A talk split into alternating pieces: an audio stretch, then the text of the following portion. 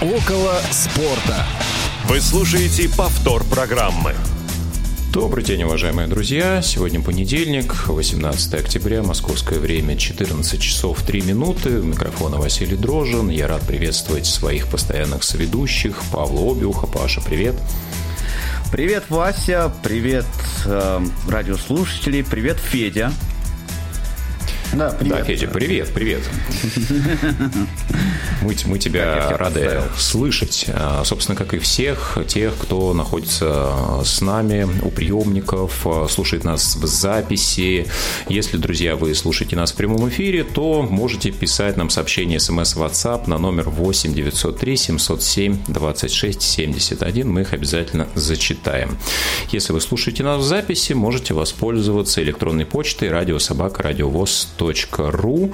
Ну, тем более, что у нас сегодня интересный гость, которого я спешу представить. Это комментатор, спортивный журналист Роман Трушечкин. Роман, здравствуйте. Добро пожаловать в нашу программу. Подсказывают, что Романа еще у нас нет в эфире, но надеюсь, что он в ближайшее время появится. Вообще хочется проанонсировать, а, у нас ближайшие несколько выпусков, скорее всего, будут посвящены общению с гостями. Так что, друзья, настраивайтесь э, на то, чтобы приобщаться к узнаванию. И задавайте вопросы. Обязательно. Задавайте вопросы во да, времени конечно. эфира, потому что если вы будете их задавать после, то мы их не сможем зачитать. Ну, задать, да. То мы сможем зачитать их э, и задать следующему гостю. Да, да Роман, рада вас приветствовать. Добро пожаловать в «Около спорта». Да, у нас э, три э, сегодня будет человека, которые э, будут задавать вам вопросы. Надеюсь, не очень каверзные. Мои коллеги Павел и Нет, Федор. У меня, у меня лично каверзные, извините. У Павла да. каверзный, да, но одного, ничего. Извините. У нас да, есть да. волшебная кнопка, которой мы Павла будем периодически выключать. Шутка, конечно. Роман, ну на самом деле первый э, вопрос, э, возможно, традиционный, скорее всего, банальный. А каким образом э, вы пришли именно в профессию, связанную со спортивной журналистикой? Да, расскажите немного о себе и об этом пути. Ну, я учился на журфаке МГУ, то есть я журналист по образованию. И в процессе обучения, когда я переходил со второго курса на третий, я увидел объявление о том, что набирается спортивная редакция на создававшемся тогда телеканале НТВ редакция НТВ расширялась, создавались спутниковые каналы, и набирались сотрудники, комментаторы, журналисты. Был творческий конкурс, я подал заявку и попал в число корреспондентов, работал в программе «Футбольный клуб» второй половине 90-х годов. И потихонечку, чуть позже, начал комментировать футбол. Ну и параллельно я еще работал журналистом в изданиях разнообразных письменных, то есть я писал газеты, журнал, публиковался как спортивный журналист, в общем, все достаточно просто.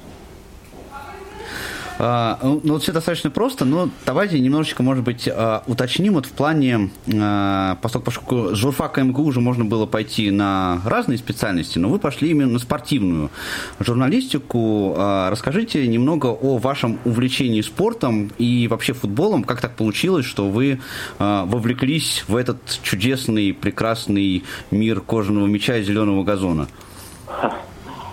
Ну, слушайте, ну, я думаю, что все мальчишки так или иначе, э, особенно которые родились в Советском Союзе и не имели, как и все мы, э, доступа к каким-то другим развлечениям, кроме, может быть, книжек и каких-то подвижных игр на воздухе. Все мы увлекались э, спортом так или иначе. Играли там в хоккейных коробочках футбол, хоккей, старались двигаться, бегать, и это тоже был мой случай. Когда я стал студентом, ну, учился в школе, когда стал студентом, меня окружали ребята, которые увлекались спортом, мы вместе там следили за новинками газетными, читали публикации о спорте, смотрели, слушали репортажи о спортивных событиях, крупных чемпионатов, с Олимпийских игр. То есть, э, мне кажется, э, вот, знаете, мне кажется, что сейчас это, может быть, нуждается в объяснениях. А тогда, когда я рос, когда мне было там 15-17 лет, спрашивать мальчишку, а почему ты интересуешься футболом, было как-то странно. Все интересовались все, кого я знал, все, кто окружал меня в школе, э, во дворе, все так или иначе интересовались спортом, футболом в частности, как самым популярным из видов, самым доступным, наверное, из видов спорта. И вот так же, как, может быть, как я ответил на вопрос относительно э, своего журналистского образования, также естественно для меня было увлекаться спортом. Ну а футбол это самый популярный вид спорта был и остается. Э, смотрите, такое наблюдение.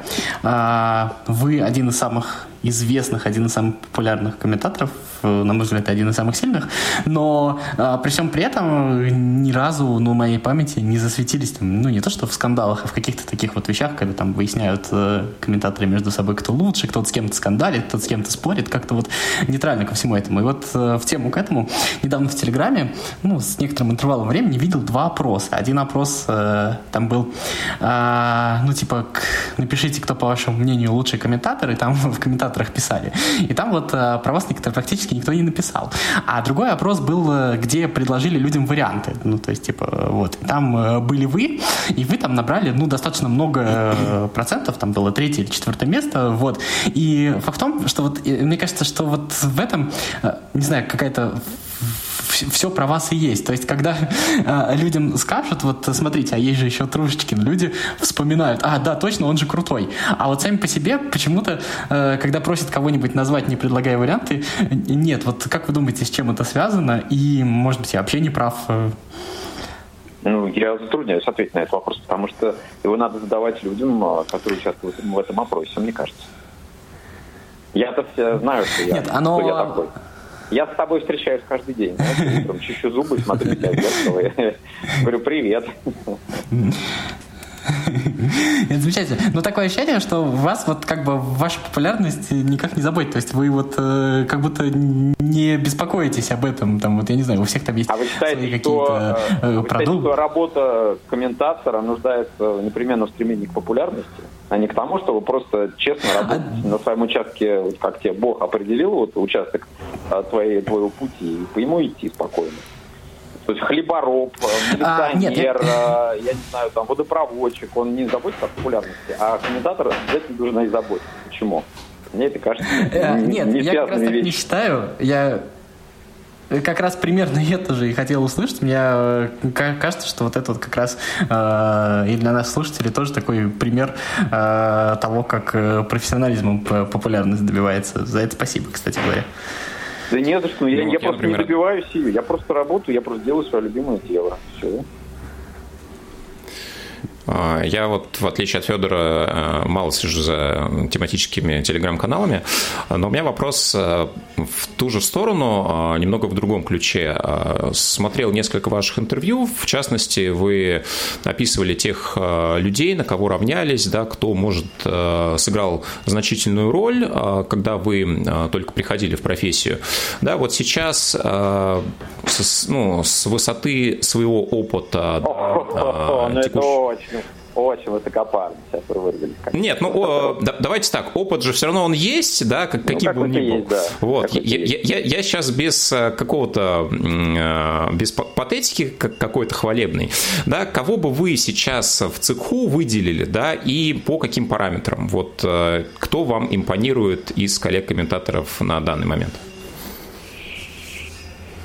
А, вы знаете, мне кажется, что все, кто в профессию попал, и в ней продержался, скажем, больше там 5-10 репортажей, все абсолютно точно подтвердили свой профессиональный статус, э, уровень, который позволяет им работать.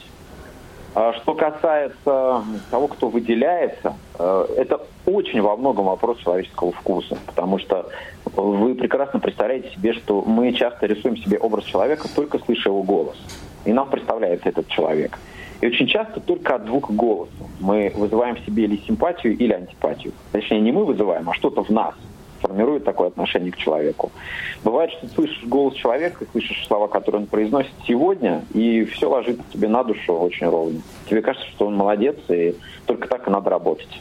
А через неделю ты услышишь его, э, как-то это не совпадет, может быть, с твоим внутренним состоянием, э, с твоим внутренним ухом и ты сделаешь противоположный вывод. Поэтому вот это вкусовщина во многом. А, даже те ребята, которые работают давно, которые работают здорово, которые профессиональны, бывают нравятся больше или меньше. Э, для меня все абсолютно коллеги, еще раз повторюсь, все те, кто провел несколько репортажей, десяток репортажей, кто отработал стадионы, кто отработал матч под картинку, как мы это называем, когда ты находишься в студии и комментируешь футбол, который транслируется откуда-то издалека. Все, кто вот этого хлеба поел, так сказать, и не, не поперхнулся, все они в профессии. А уж кто лучше, кто хуже, это, опять же, всегда выбор болельщика, выбор слушателя, который может быть сегодня таким, а завтра другим.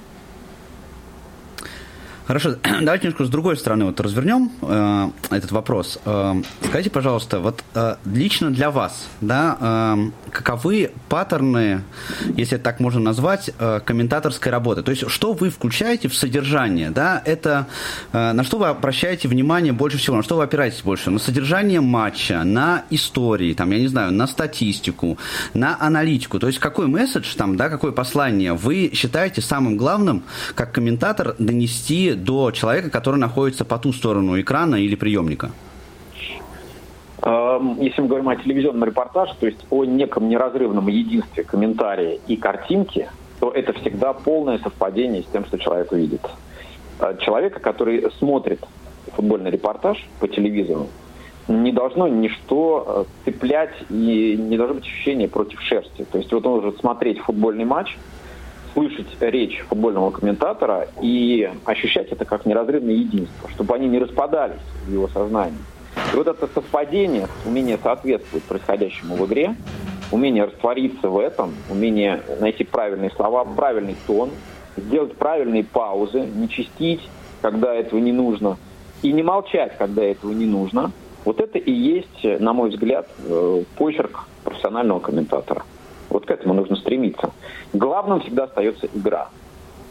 Комментатор не должен э, быть поверх игры, но он не должен быть этой игрой подавлен полностью. Он должен идти рядом с ней, он должен соответствовать тому, что происходит в эмоциональном смысле. Если это очень яркий матч с большими скоростями, с драматичными событиями, комментатор не может быть мямлей. Но при этом я всегда со скепсисом отношусь к Э, представление о том, что, э, знаете, дальше ставим в кавычках, хороший комментатор из скучного матча сделает конфетку. Не сделает конфетку никакой комментатор из скучного матча. Это мое глубокое убеждение. Скучный матч останется скучным матчем. И скучный матч комментатор имеет право скучно откомментировать. Это, к сожалению, так. А наоборот, из веселого матча может комментатор сделать скуш, скучный репортаж? Конечно, конечно. Но это, значит, будет показателем того, что он сработал не очень хорошо. Во что-то не попал, зачем ты не успел, а... что-то потерял, может быть, в репортаже. Не догнал. Так тоже бывает. Вот вы работали, так скажем, в разных э, редакциях, то есть НТВ Плюс все-таки спутниковое телевидение, э, именно футбольное, по сути дела, ВГТРК, ну, в каком-то смысле, в том числе и на массовую аудиторию, особенно когда там на России матчи сборных показывали.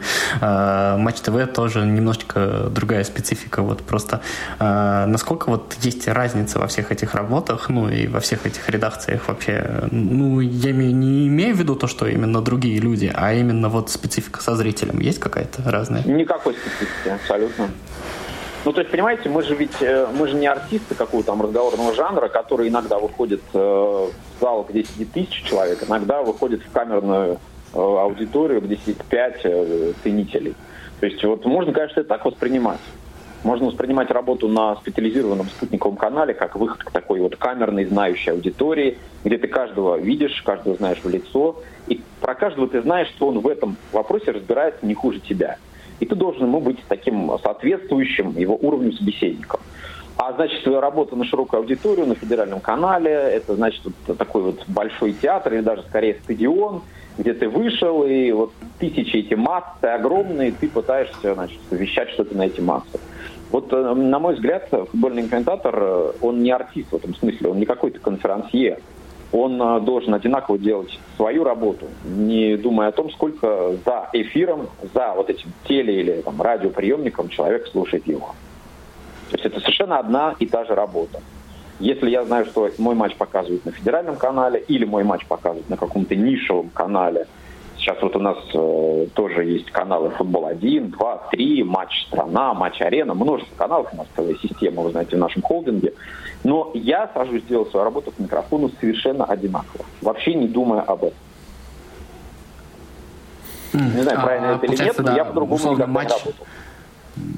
Да. Условно матч там э, Россия-Хорватия и матч э, там Ахмат Химки, это э, ну, точно, точно так же, или все-таки это разные вещи? А это еще, знаете, зависит от чего. Во-первых, находишься ли ты на стадионе? Потому что матч Россия-Хорватия я комментировал на стадионе Фиш на чемпионате мира вместе с моим уже, к сожалению, покойным коллегой Юрием Розановым. И это был полный стадион, и все мы были погружены в атмосферу чемпионата мира, который проходили в нашей стране. И все это было после подвига нашей сборной в Лужниках, где мы прошли Испанию. Все это ведь тоже история, то есть нельзя вырвать события из контекста. Все это история, в том числе твоя эмоциональная, прожитая тобой, и ты с этим прожитым, увиденным, я в Лужниках тоже был на игре с Испанией, я видел своими глазами все это, э, уже в конце сквозь слезы радости, в смысле слова. И вот этим ощущением я приезжаю на стадион Фиш в Сочи, чтобы комментировать следующий матч сборной России – опять решающий матч, и там опять драма.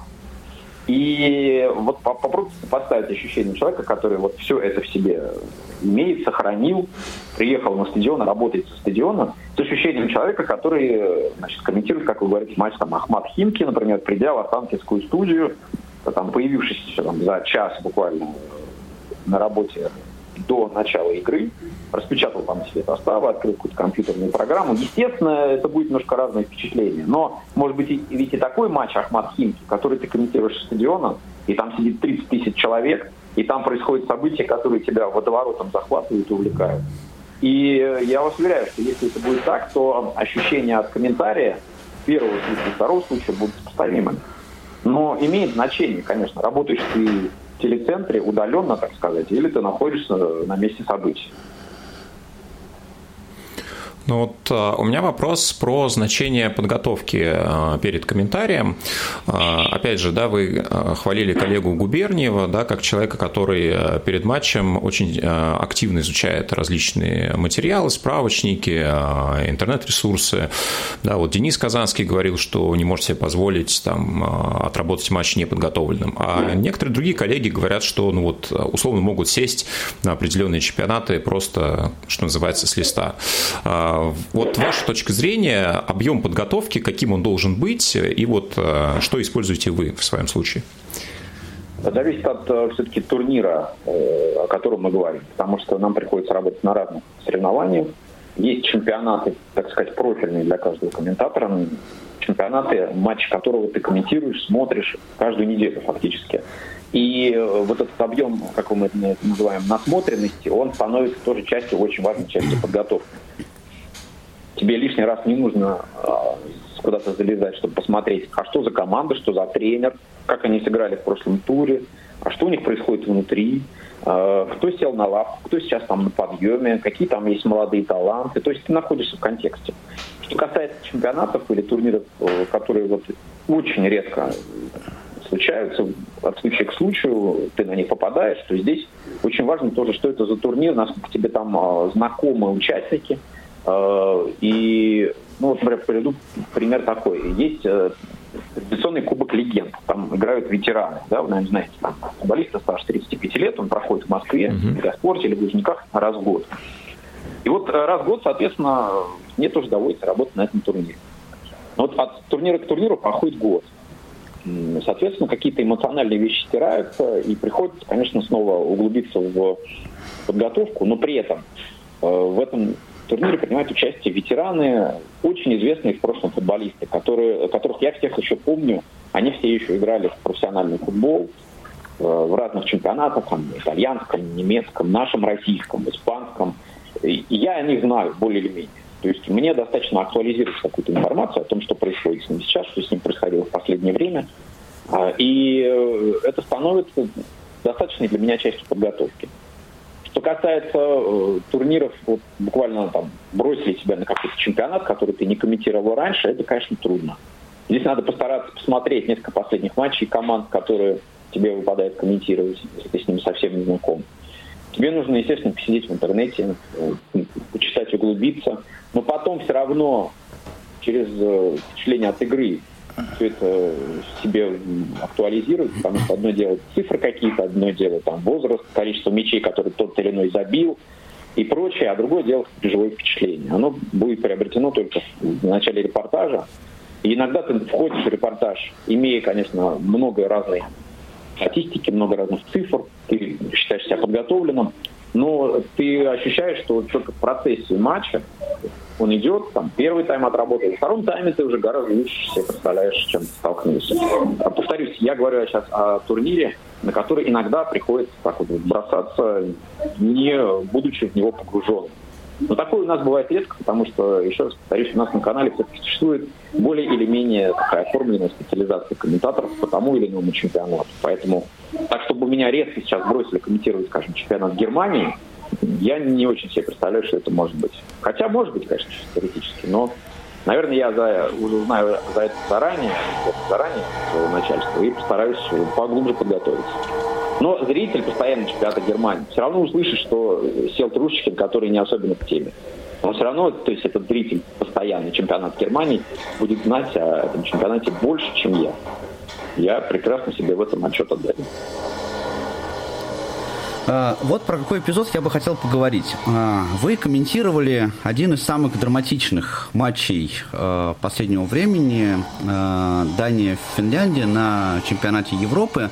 Но про свои впечатления вы очень хорошо рассказали вот у, в подкасте у Тимура Журавеля. Я всех слушателей адресую вот к, к тому выпуску, если интересно послушать. Я бы хотел немножко про другое спросить. Вот После этого случая очень много возникло э, дискуссий по поводу того, насколько целесообразно, нецелесообразно, можно, не можно такие вещи э, показывать э, по телевидению да, э, вот это как продолжение футбольного матча. Неэтично это или этично по отношению, вот, ну, в данном случае к Эриксону и вообще к футболисту, с которым э, такое может произойти. Вот э, могли бы вы э, в нескольких словах обозначить ваше отношение? Как вы считаете, вот такие эпизоды, они должны быть в футболе, в футбольных трансляциях, или от этого зрителей все-таки лучше ограждать?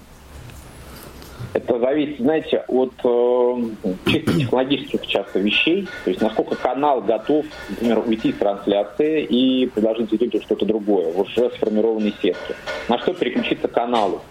То есть тут должна быть сформирована какая-то система возможного резерва, но все равно, э, если канал, переставая в этот момент показывать футбольный матч, уходя с него окончательно и давая рекомендацию комментатору попрощаться со зрителями, он должен понимать этот канал, что сейчас вот мы уходим с этого события, но Э, что мы покажем вместо этого? Я не формирую программу, не, формирую сетку каналов, поэтому мне трудно в этом вас в достаточной степени проинформировать, но мне кажется, все равно, уйдя с этого события, канал не удержит зрителя. Зритель все равно выключит телевизор и пойдет просто в интернет уточнить, а что же там, как же там события развиваются. Потому что, ну, если прямо вещи с вами именами называть, то, что происходило тогда в Копенгагене, Э, было борьбой за жизнь человека. Борьба за жизнь человека в прямом эфире. Это случилось во время футбольного репортажа. Это могло случиться в момент какого-то другого прямого эфира, который в этот момент э, осуществляло телевидение. Э, наверное, это событие в большей степени личное, чем общественно значимое, потому что речь идет о жизни конкретного человека, его здоровье. И есть определенные очень четкие границы, которые переступать нельзя. В данном случае эти границы обозначили партнеры Кристиана по команде, которые, как вы помните, окружили его, закрыли его от э, посторонних глаз. Ну и телевидение тоже особенно не лезло туда внутрь, понимая, что там сейчас идет очень серьезная борьба, очень серьезная битва за человека. Туда пришли реаниматологи и начали его вытаскивать с того света, в буквальном смысле слова. Э, я не знаю, насколько было этично или неэтично продолжать это показывать, но мне кажется, то, что получилось в итоге, с двух точек зрения, хорошо. Во-первых, э, к счастью, слава богу, Кристиана жив, его спасли.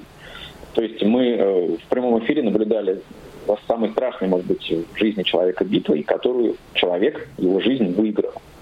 Во-вторых, на мой взгляд, это послужило очень хорошим, наверное, таким уроком для всех зрителей, что Мы очень часто можем столкнуться с важными событиями, просто присев на диван и развлечься. Вот кто из нас, садясь смотреть зрители этот матч, ждал чего-то подобного. Мы просто ждали, чем закончится матч между соперниками нашей сборной по группе. Как они сыграют, сколько будет очков, как будет выглядеть турнирная таблица после этого матча, вот и все. А попали, то есть вот мы шли, грубо говоря, посмотреть какой-нибудь очередной проходной мультик, а попали на настоящую драму. Э, жизнь, как известно, самый лучший режиссер. Поэтому, как зрители, мы все от этого выиграли. Как, может быть, это не кощунство прозвучит, но, опять же, я начал с того, что, к счастью, здесь о кощунстве говорить не приходится, потому что все-таки, к счастью, Кристиана вытащили, спасли, и все закончилось хорошо.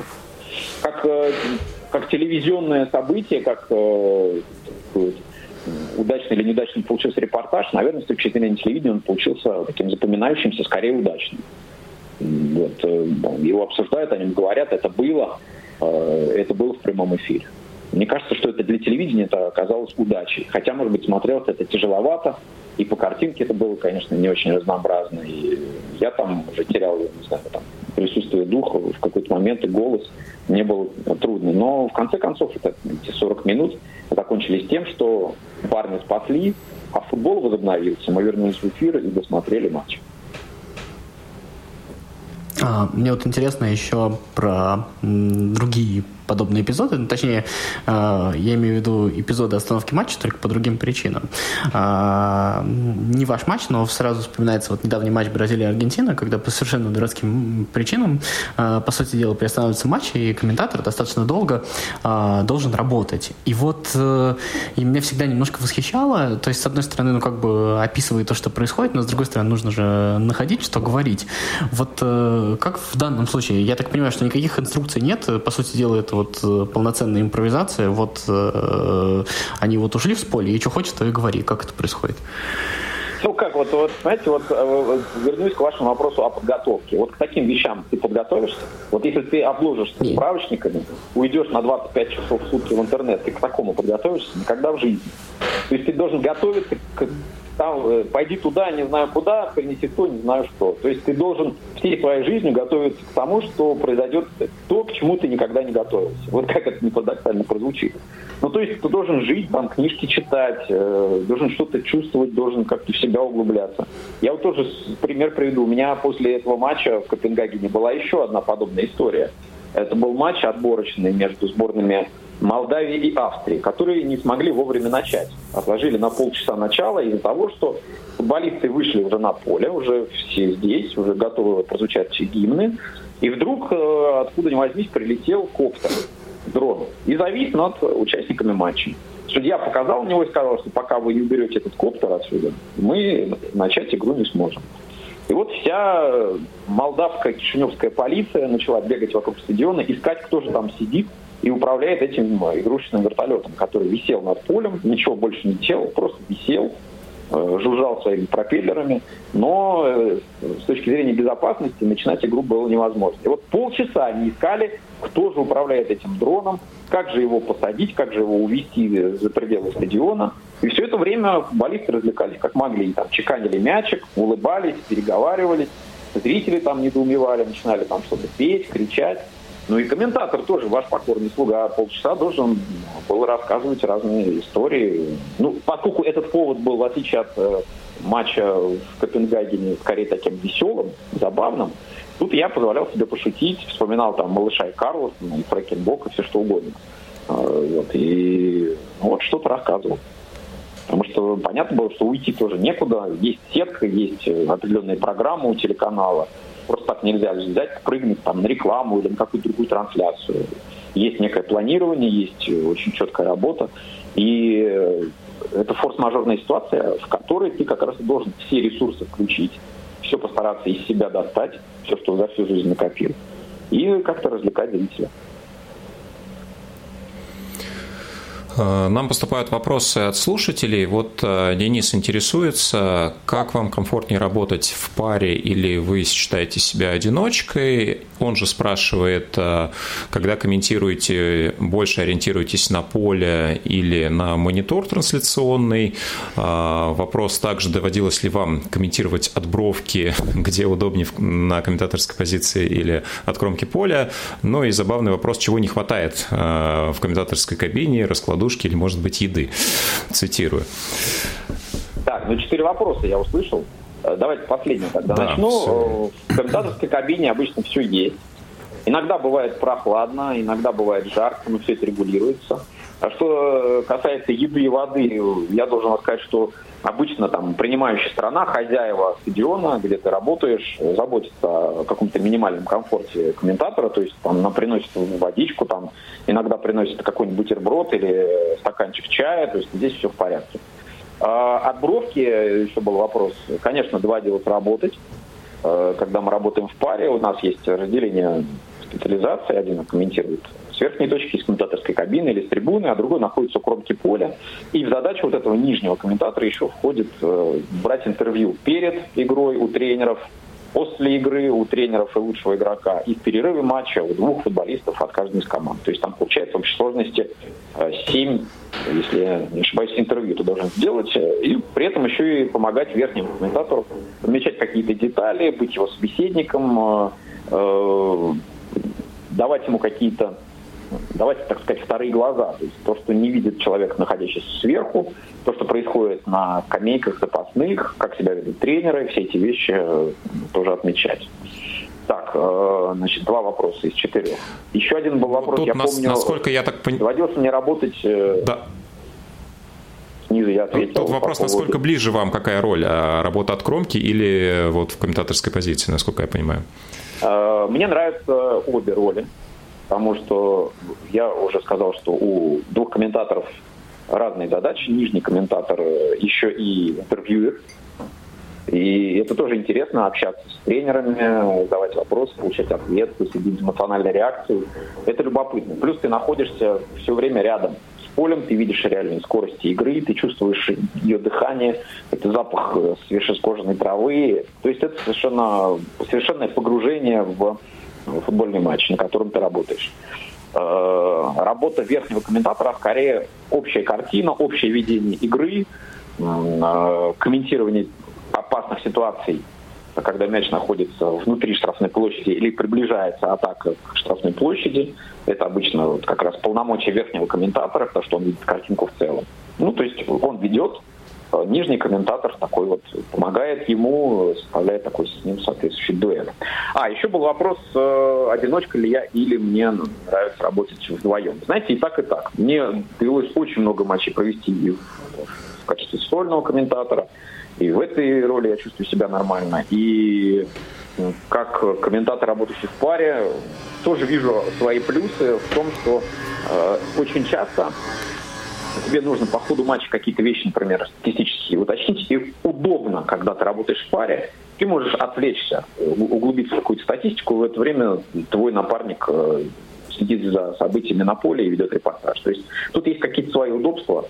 Э, неудобств, честно говоря, в работе в паре лично я не вижу. Мне очень комфортно работать со всеми коллегами, с которыми мы работаем на канале, со всеми нахожу общий язык, со всеми я за кадром за, так сказать, микрофоном нахожусь в отличных отношениях, они все мои друзья. Поэтому э, мне удобно работать и так, и так. Ни, никаких проблем не вижу. Вы слушаете повтор программы. Ну и вот роль э, трансляционного монитора вспомогательного, да, радиослушатель, э, вероятно, да, думает, да, что возможно вопрос. комментировать чисто по, да, по э, монитору или, угу. или чисто по полю.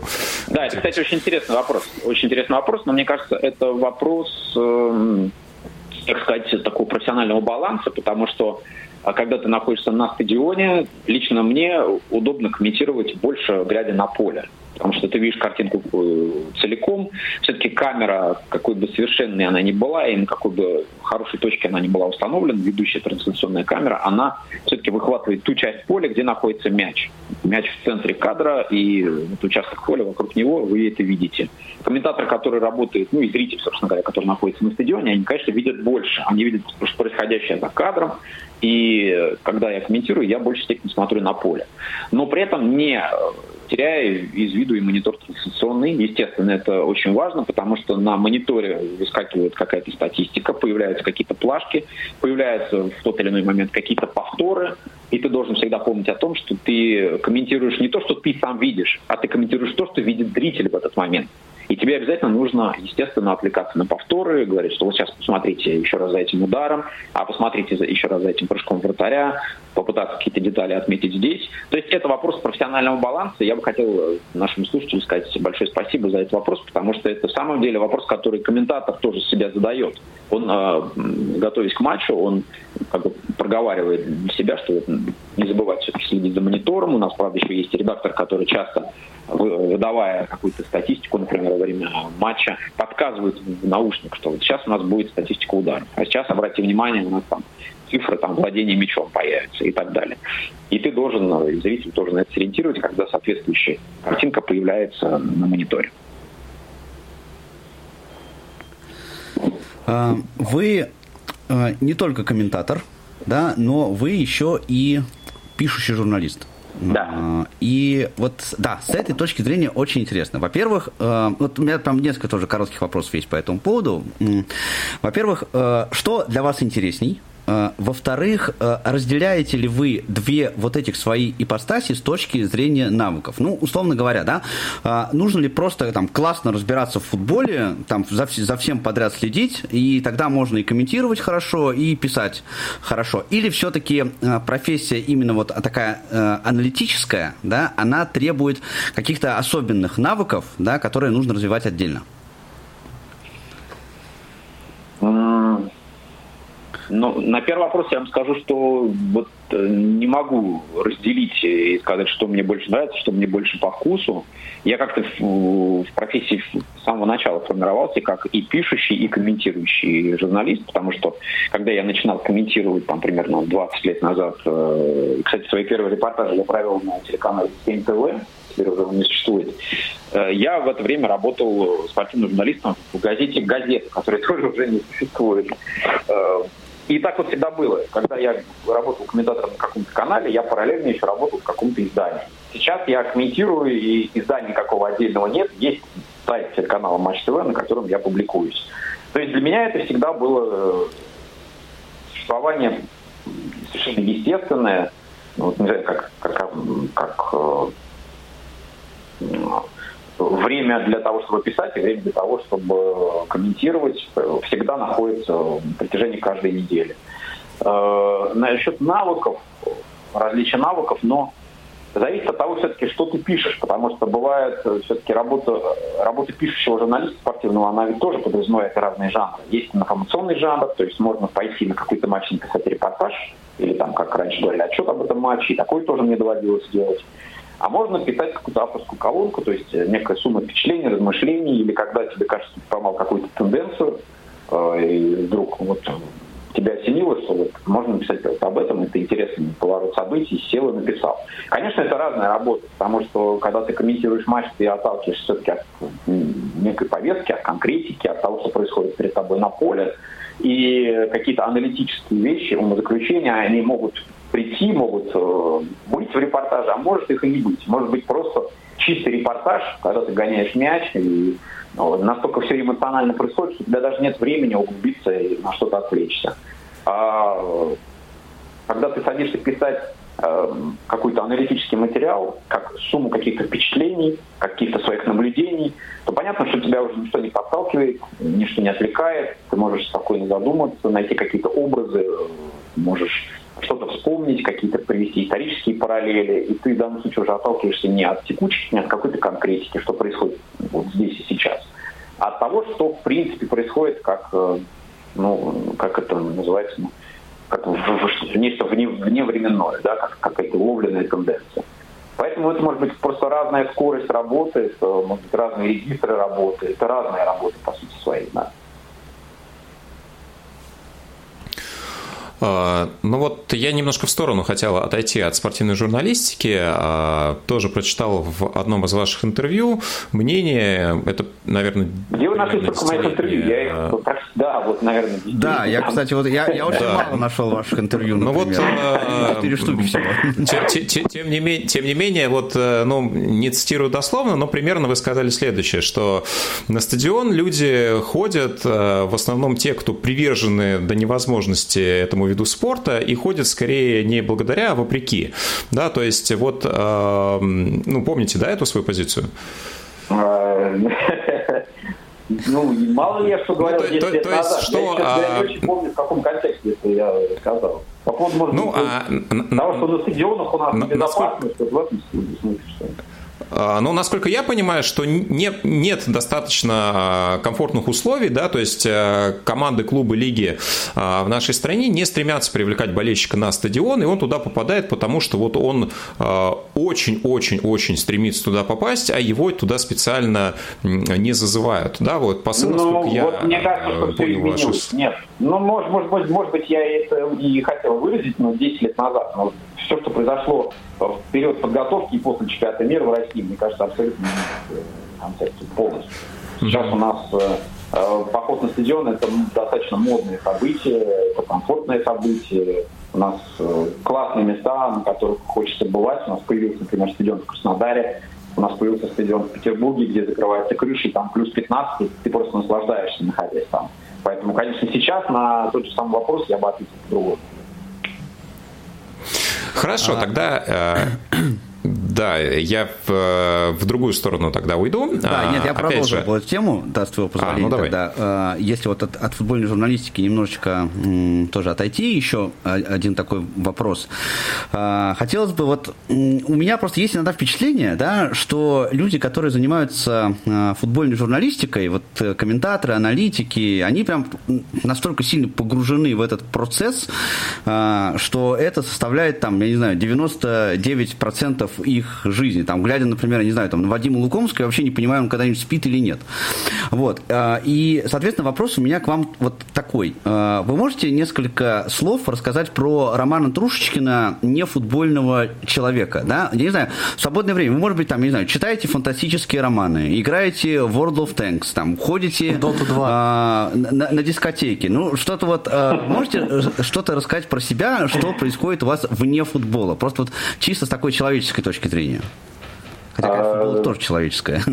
А, у меня нет каких-то серьезных там увлечений, ну, кроме, может быть, чтения, я действительно люблю читать. И, правда, в последнее время меня, у меня угнетают цены на бумажные книги, это какой-то кошмар. Когда я приезжаю в книжный магазин, я в шоке всегда.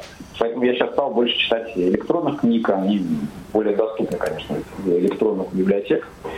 Э, а так я, я живу совершенно спокойной жизнью такого частного человека.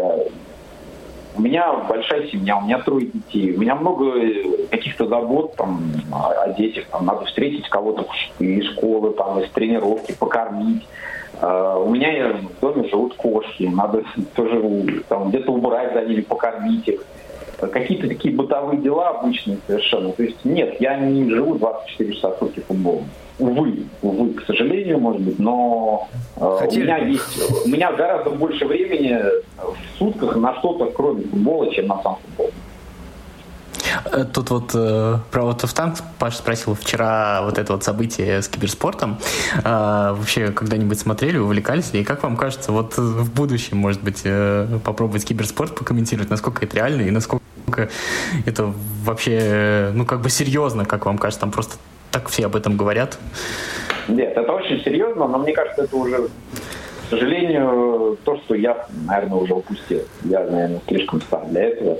Я никогда не видел э, киберрепортажей, не, следил за киберспортом, я не играю в компьютерные игры, то есть это совершенно не мой мир. Но, э, отвечая на ваш вопрос, серьезно ли это, да, уверен, что серьезно потому что к этому с огромным серьезным, серьезным отношением относятся, э, и, наверное, за этим следят представители, так скажем, поколения моего сына, и э, молодежь современная. И я так понимаю, что в этом деле уже крутятся настолько серьезные суммы денежные, что говорить об этом как о каком-то блаже, пустяках уже не приходится. Но это уже не 18 мое. миллионов долларов Да, выиграла да. команда наша вчера. А, слушайте, а вот об этом просто прозвучало коротко про ком- специализацию комментаторов. А расскажите немножко вот про свою специализацию, как вы видите, там, я не знаю, любимый чемпионат, любимые команды, любимые игроки, или, может быть, кто-то наоборот, кто не нравится. Просто вот как раз у меня вот сформировавшегося представления о вашей специализации, если честно, нет. А, Мой, мой любимый чемпионат – это чемпионат России по футболу. Все очень просто. Есть еще один Я тоже. чемпионат профильный, на котором я работаю регулярно. Это чемпионат Франции. Так сложилось. Наверное, в силу того, что я владею французским языком, и я могу в источниках э, в прессе местной сориентироваться, изучить. э, Мне больше доступна информации. Хотя сейчас это все тоже очень условно, потому что есть Google переводчик, и ты можешь быть профессиональным комментатором корейского чемпионата и не владея корейским языком. Я это прекрасно себе представляю. Но э, я в данном случае так вот по старинке предпочитаю обращаться к оригиналам информации на том языке, которым я владею. А так, да, любимый чемпионат, э, российский чемпионат. Мне кажется, это совершенно естественно. Я больше всего слежу именно за ним. Я был, наверное, уже почти на всех стадионах, во всех городах, где играются матчи нашего чемпионата, и играли в последние какие-то годы. Э, Это мое, мне это больше всего нравится. Ну, э, мне нравятся какие-то, у меня нет каких-то там команд или игроков любимых, у меня есть всегда интерес к каким-то каким сюжетам, каким-то историям. Вот, например, э, я не могу не уважать Дениса Глушакова за то, что он делает последние годы, когда он попал в Ахмат, и с первого дня в Ахмате он сказал, я хочу вернуться в сборную России. Потом он попал в Химки, и он продолжал твердить, я хочу играть в сборной России. И вот сейчас он попал в сборную России, но, к сожалению, не смог сыграть за команду из-за травмы. Но я с огромным уважением к его целеустремленности э, в данном случае отношусь. Точно так же я отношусь с огромным интересом к появлению молодых звезд, таких как Арсен Захарян, например. Да? Парень взял, выстрелил, и теперь невозможно себе представить без него ни московское «Динамо», ни сборную России взрослых, хотя он по возрасту еще годится в молодежную сборную. И вот в этом последнем матче, который «Динамо» провело против «Спартака», в дерби, который мне тоже довелось комментировать, я для себя выделил э, очень интересный момент, когда случилась вот эта стычка, когда началась вот эта массовая драка в конце первого тайма. И э, к Захаряну подбежал вступаться своего партнера э, Максимилиана Кафрие Жиго. И начал толкаться с этим молодым пацаном Захаряном. Жиго такой матерый защитник, взрослый, гладиатор, угрожающая борода. Но я на повторе еще раз посмотрел на лицо Захаряна, который отвечал Жиго. Я, увидел, я не увидел там ни тени страха. Я увидел парня, который готов, если что, даже и постоять за себя, хотя он гораздо моложе и более щуплый, может быть. Но я для себя вот как-то по-новому открыл этого парня и увидел, что, может быть, в этом как раз и проявляется то, почему он так сейчас здорово заиграл. Он молод, но в нем есть какой-то, может быть, уже взрослый такой мужской стержень, который позволяет ему быть на виду. То есть вот мне нравятся такие вспышки истории, э, не привязанные к возрасту игрока, не привязанные к клубу. Наверху этот клуб, в середине он, или даже он где-то ближе к зоне вылета, совершенно неважно. Мне интересны вот эти человеческие истории какие-то, что человек переживает в этот момент, что вокруг него происходит, как проявляется сила его воли, э, как он справляется с трудностями, как он распоряжается своим талантом. Мне кажется, это вообще самое интересное, что в принципе есть в спорте, даже выходя за рамки футбола. Спорт – это невероятная среда для проявления человека, как он есть, что с ним происходит прямо сейчас, и как он распоряжается своей жизнью, что он думает об окружающих, как он с ними взаимодействует. Мне кажется, вот, вот эти драмы в спорте там или сям всегда появляются, и следить за ними интереснее всего, даже интереснее, чем за какими-то цифрами, графиками увеличением разных э, модальностей. Хотя это тоже я очень важно. Ну, тогда вопрос про ваш любимый чемпионат. Сентябрьский ваш комментарий про то, что интересно следить за тем, что происходит с Ранником в «Локомотиве». Ну, вот сейчас произошли определенные изменения, да, уволили Николича, немецкий тренер знакомый Ральф пришел. Скажите, вот на примере «Локомотива» или чисто теоретически на каком-то другом клубе, реально ли в России создать вот модель некой Бенфики, Аякса вот в наших отечественных условиях? Я в этом сомневаюсь, откровенно говоря, э, потому что все-таки Бенфика как э,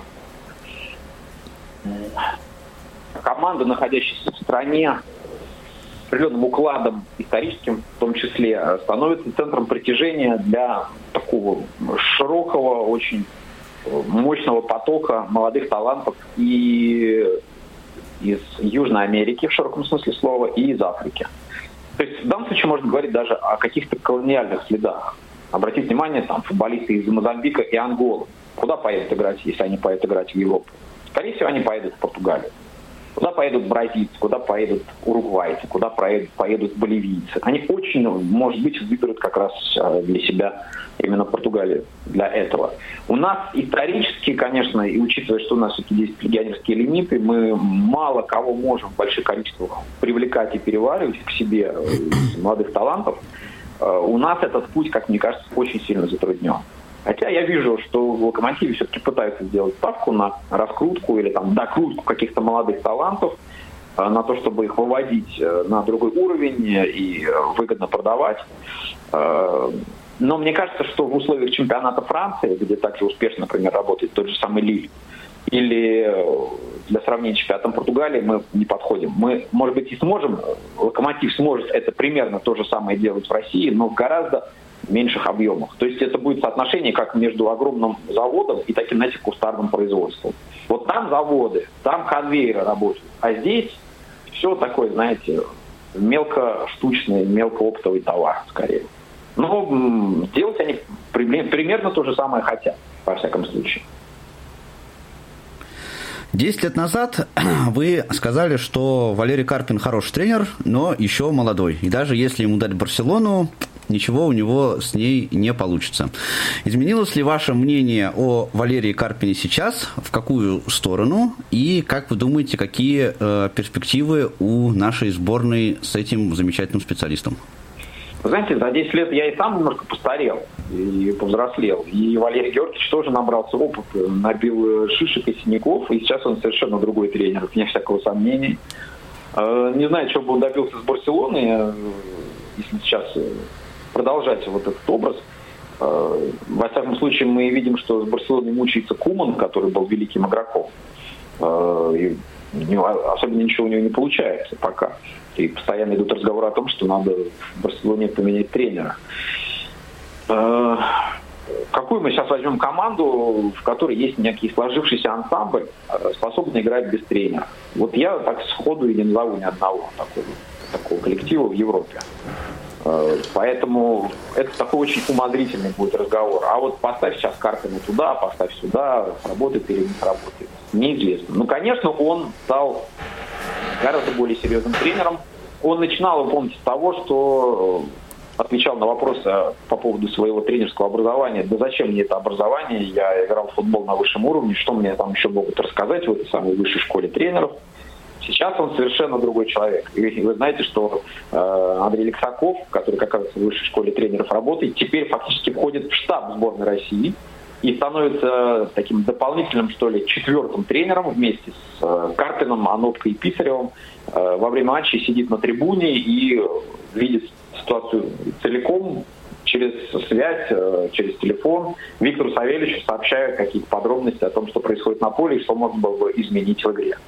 Мне кажется, это очень характерное движение именно карпинской судьбы, карпинской карьеры, траектории. То есть он что-то понял о том, э, чего он раньше не понимал. И сделал работу над ошибками, и сейчас он совершенно другой специалист. По поводу перспектив нашей сборной с ним, я боюсь спугнуть, честно говоря. Мне очень понравилась вот эта серия матчей в сентябре и октябре, которую Валерий Георгиевич провел. Мне очень понравилось, что вокруг него сплотилась команда. Абсолютно точно видно, что она за него сражается, футболисты его приняли, и он во всех своих интервью подчеркивает огромное уважение команде, о том, что он был приятно удивлен уровнем футболистов сборной России, о том, что они способны, о том, что они техничны, о том, что они умны, их интеллект в футболе находится на высоком уровне. И складывается такой очень хороший симбиоз, мне кажется, между тренером и командой. И мне очень боязно спугнуть. Э, я понимаю, что мы можем все равно споткнуться где-то. Мы можем споткнуться на Кипре, мы можем проиграть хорватам. И в конце концов попасть в эти страшные пики. Они действительно чудовищные. Потому что если смотришь на варианты отбора, где получится 12 команд и 3 путевки, с этими полуфиналами и финалами, с посевом, думаю, что лучше, конечно, туда не соваться. Надо занимать только первое место. Э, мне до сих пор страшно. Сможем ли мы туда попасть? Э, хотелось бы. Мне кажется, что это обязательная программа для сборной России, даже если она переживает не самые лучшие времена. Э, обязательная программа для нас – это попадать на крупный турнир. А что там дальше происходит, это уже пока для нас, к сожалению, больше бонус. Выход из группы или не выход из группы. Э, на этом мы замахиваться гарантированно пока не можем. Нам надо попадать во всяком случае, надо быть там. Мне бы очень хотелось, чтобы сборная России нынешняя с этим тренером попала в кадр. А как вам лично, не комментатору, кажется, а, для российского футбола, футбола был бы полезен потенциальный тендер на телеправа? А так он фактически состоялся. Ну, да, В формате того, что было не только одно предложение, но два предложения, тендер, в общем-то, состоялся, и все получили то, что они хотели. Канал получил права продолжения прав на показ, Лига получила гораздо большую денежную сумму на то, чтобы развиваться и быть э, для всех нас интересным. Поэтому с этой точки зрения тендер состоялся. Да, а у нас остается буквально полторы минуты. Наверное, заключительный вопрос. А, есть ли какая-то мечта, цель, к которой вы стремитесь в профессиональном плане? Если готовы ее озвучить, то в чем она заключается? Нет, у меня нет мечты в профессиональном плане. Я счастлив, что я нахожусь в профессии, я счастлив, что я получаю назначение на матч, что имею возможность работать с великолепными людьми на канале, имею возможность комментировать потрясающий российский футбол, наш футбол, на который я ничто другое не променяю. И для меня это награда ежедневная, еженедельная награда. У меня в этом смысле не к чему стремиться. Спасибо. А, напомню, что сегодня у нас в гостях был комментатор, спортивный журналист Роман Трушечкин. А, друзья, услышимся с вами в следующий понедельник. Спасибо, что были сегодня с нами. До новых встреч. Всем пока. Пока-пока. Около спорта.